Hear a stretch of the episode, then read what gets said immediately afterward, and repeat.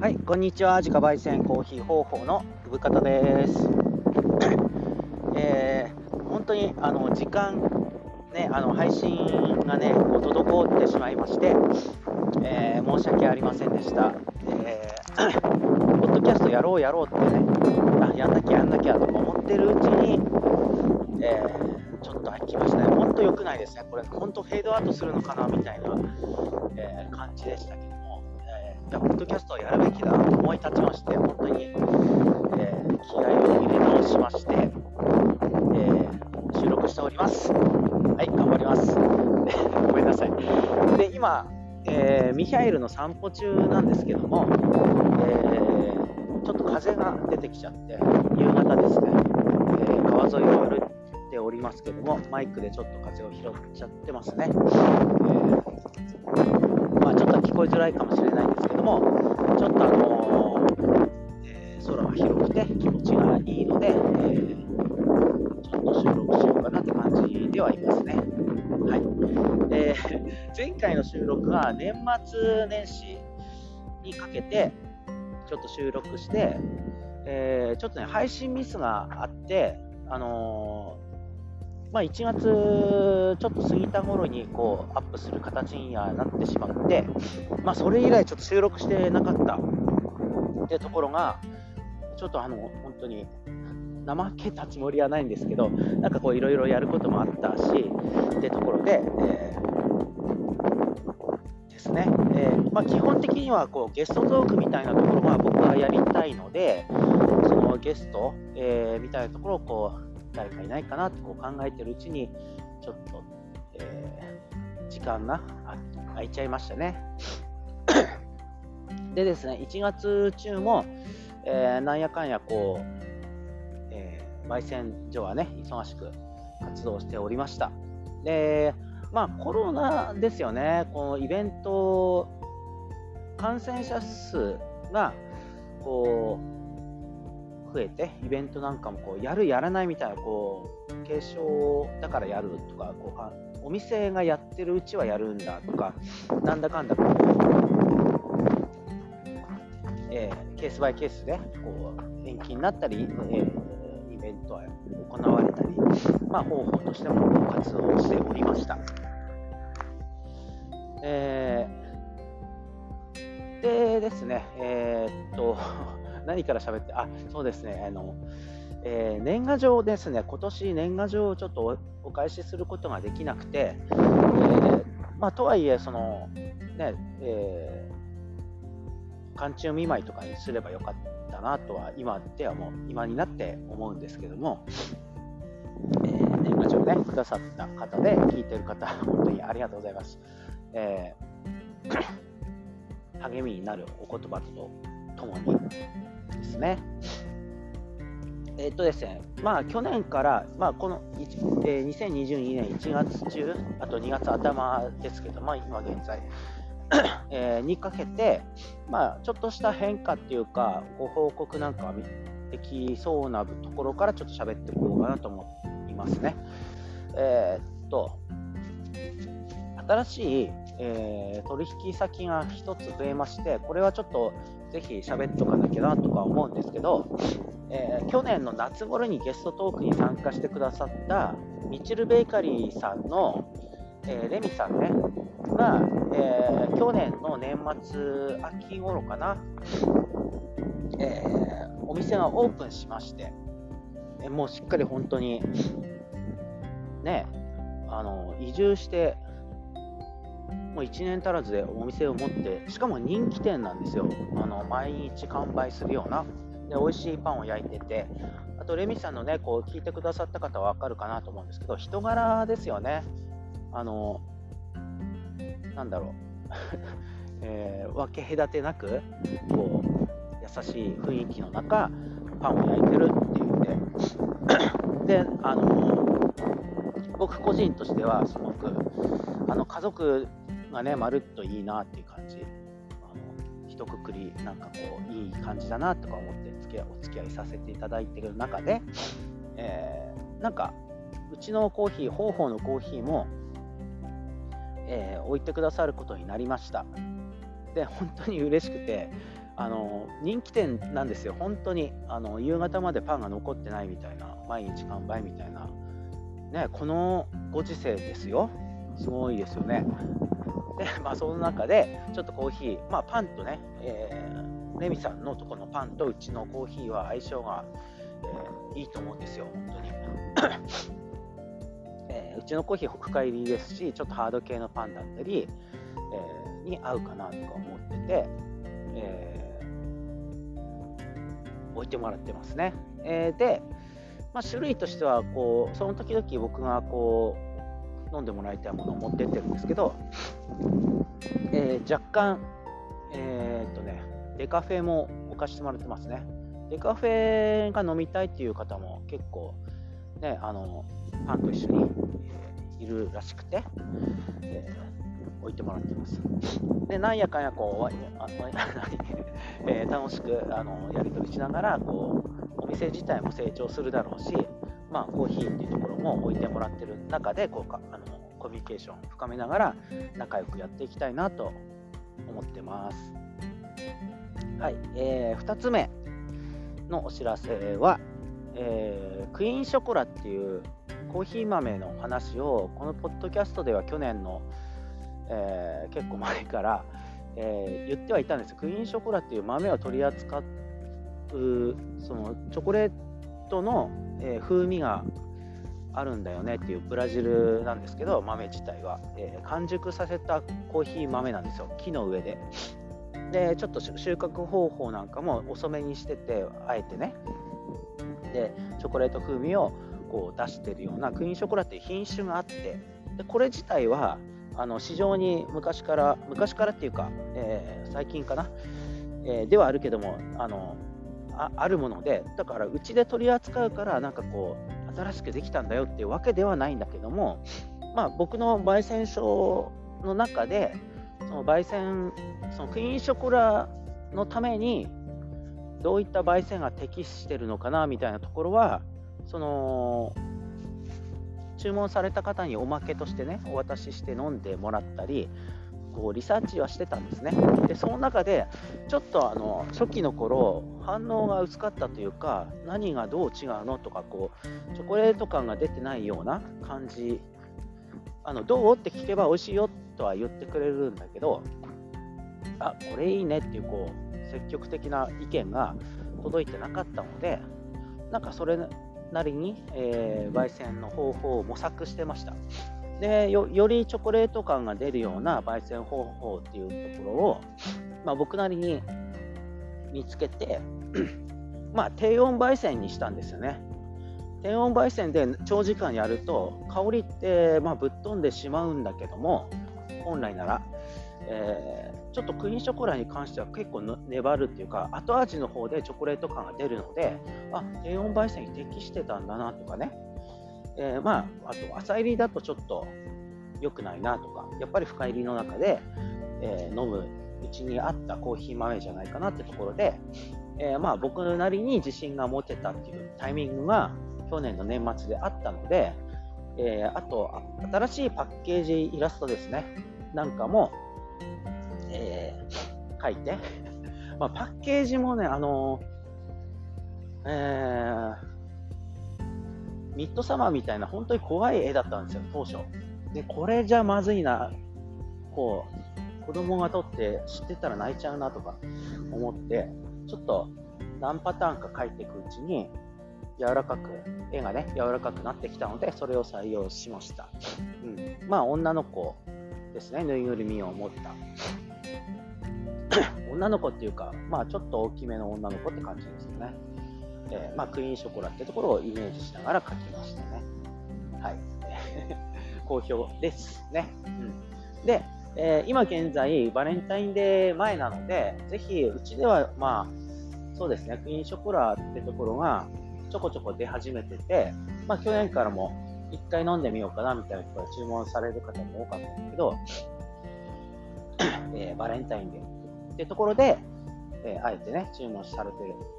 していただけるって感じですよね。まあ、あの、バレンタインデーで言えば、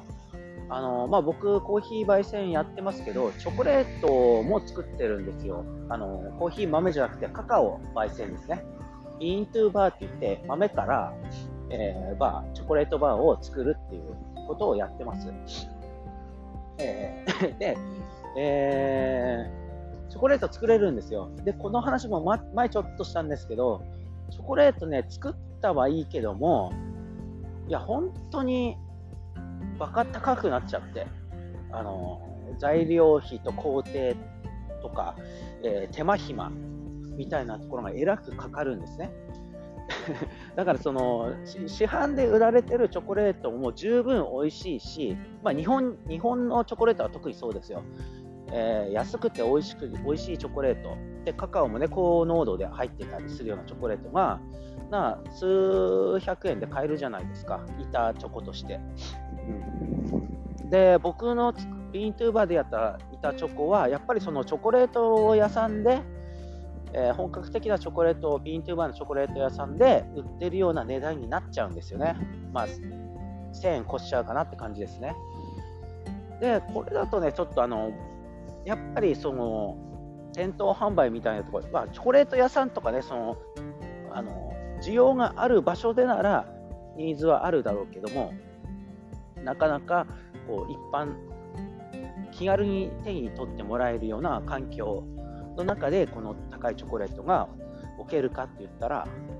そうではないなっていうのと、まあ、あと売り方もちょっと難しくてあの高濃度カカオで無添加だしこの、えー、どんぐらい置いておけるのか、あまあ、1ヶ月ぐらい、あの、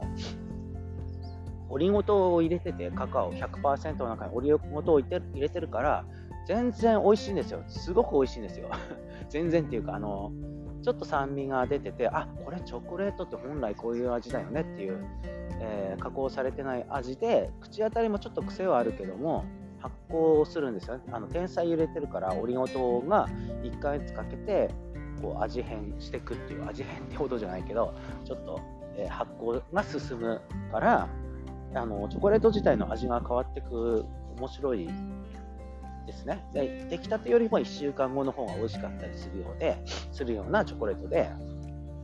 あの本当に、えー、カカオ100%なのに全然食べられちゃうっていう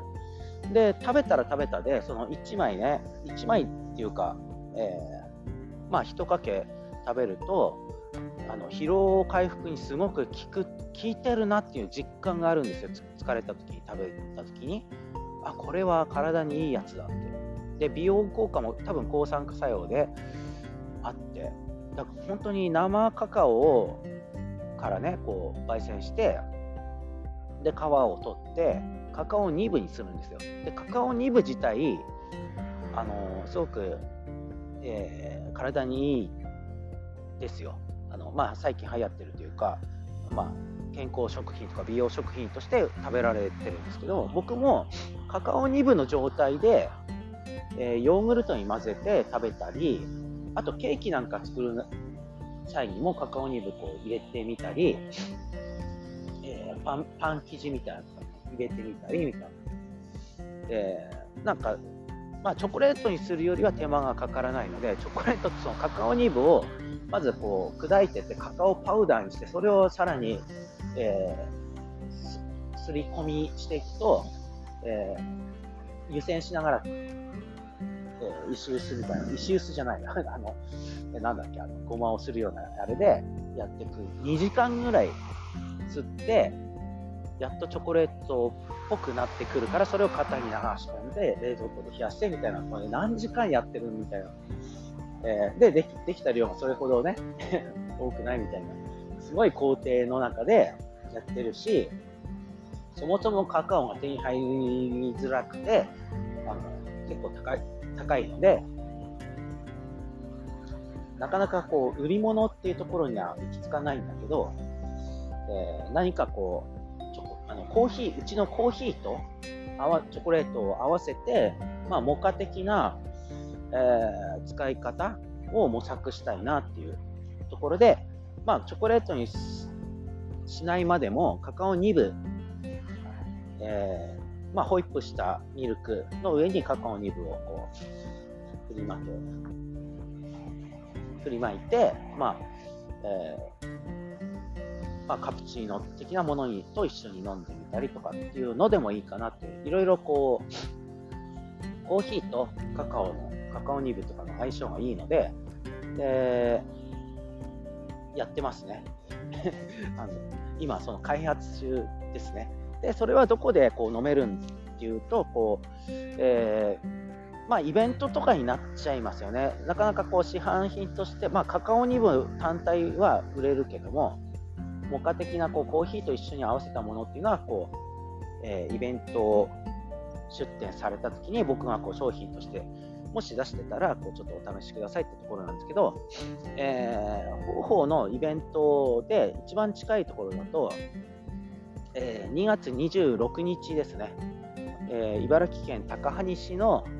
えー、八人って八人ラーメン屋さんってところがあっておしゃれなラーメン屋さんがあって、まあ、そこでちょっと、まあ、昔何年か前もこう何回かね出店してる場所なんでこう知ってる方もいらっしゃるかなと思うんですけど、えー、1日コーヒー屋とあと、えー、陶芸家のね真野さんとかに手伝っていただいて、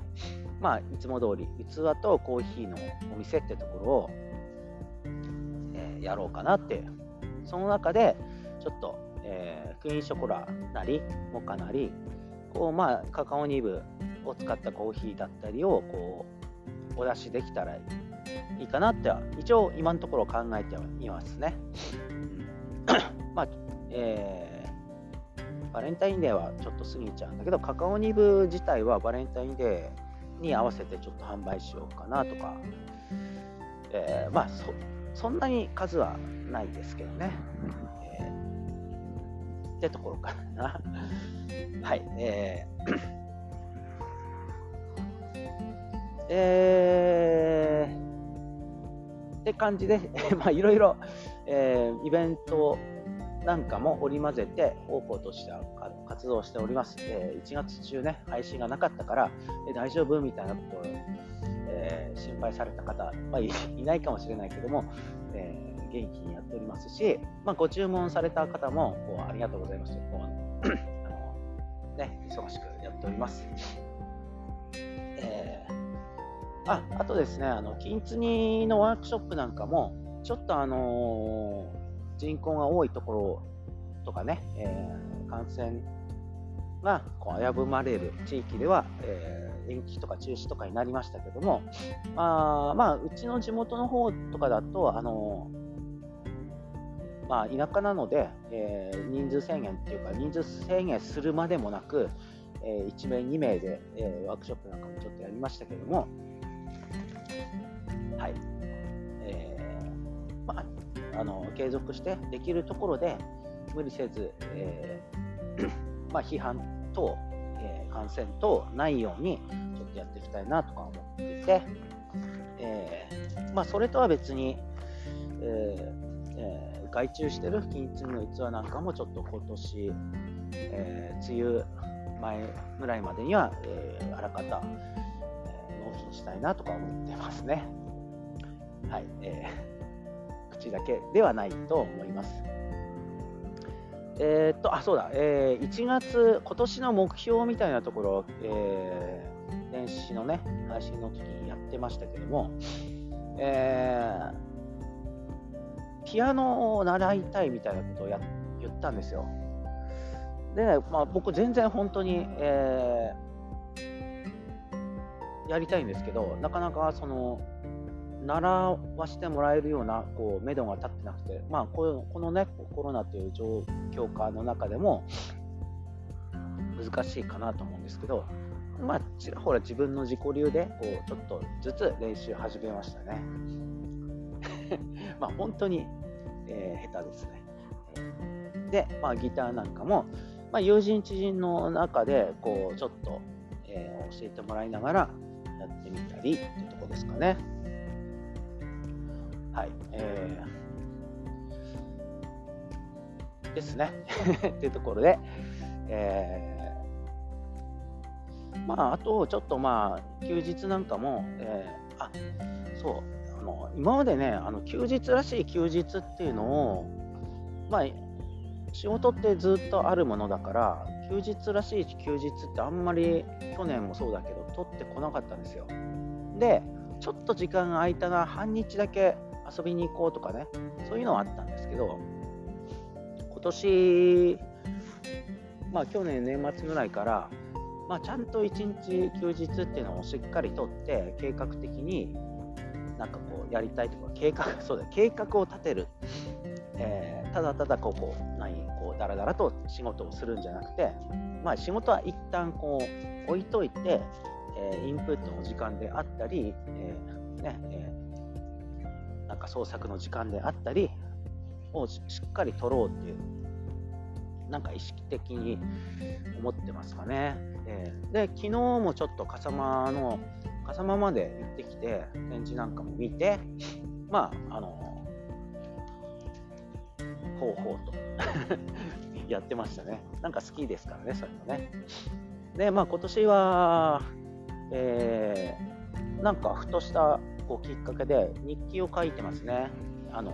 ノートに手書きで。で、本当にあの書いてるうち書き慣れてないから何書いていいんだろうとかね、まあ、ポッドキャストもそうなんですけど何喋ったらいいんだろうみたいな最初よくわかんないしたどたどしいんだけども、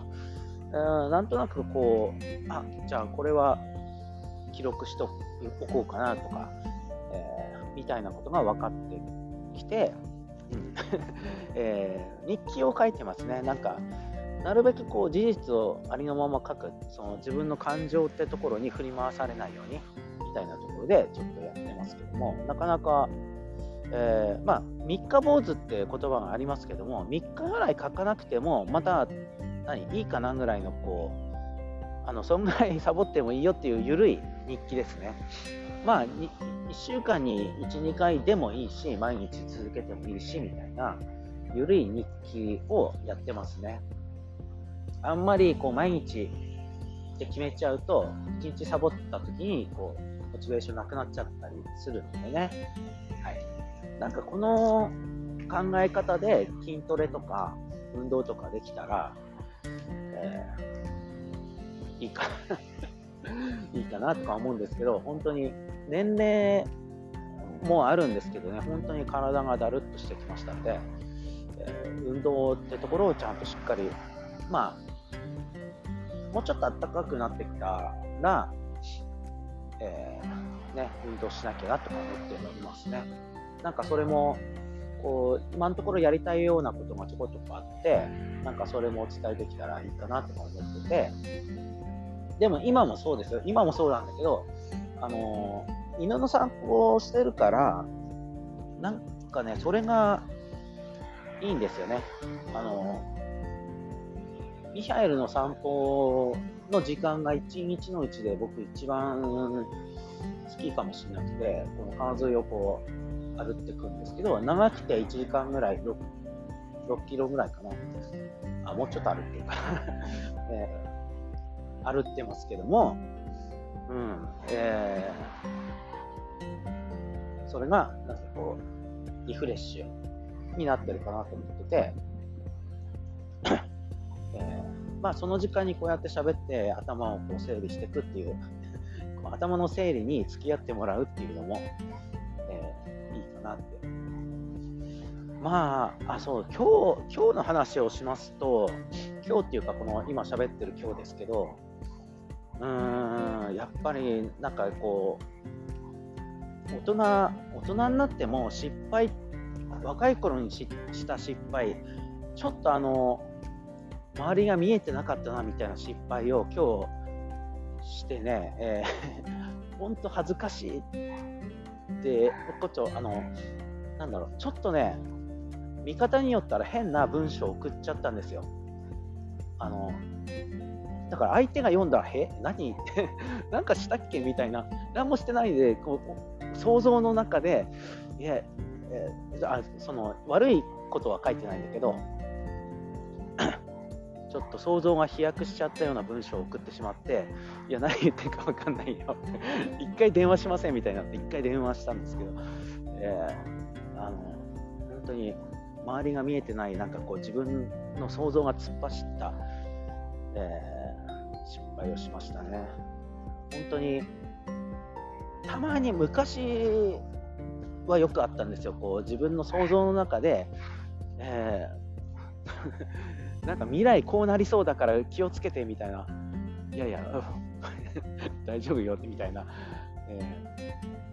ー、なんかそういうのをこう大人になってもこう、えー、突っ走った結果、えー、ちょっと失礼かなっていう文章を送ってしまったので、今日反省してるんですけど、あの本当に恥ずかしいですね。あの大人になってそういう失敗すると。えー、まあ、なんだろう、その失敗をしたこの恥ずかしさが、なんかちょっと、えー、今のところ、逆になんかこう、テンションを上げてるような、えー、部分もあったりして、なんか本当に、えー、消えてなくなりたいとかね、ずっと思ってたんですけど、その人に ごめんなさい、ごめんなさいっていう、なんかその悪いことではないんだけど、なんかこう、身に覚えのないことを、えー、ちょっと指摘してしまったみたいな。はい。えー、というわけで、ちょっと、えー、犬の散歩中に国入りのいいところまで来たので、今日はこの辺りです。え、また、えー、ポッドキャストの、ね、配信サボらずに、えー、頑張りたいと思っております。あの改めてそう思っておりますので、お付き合いください。ではでは。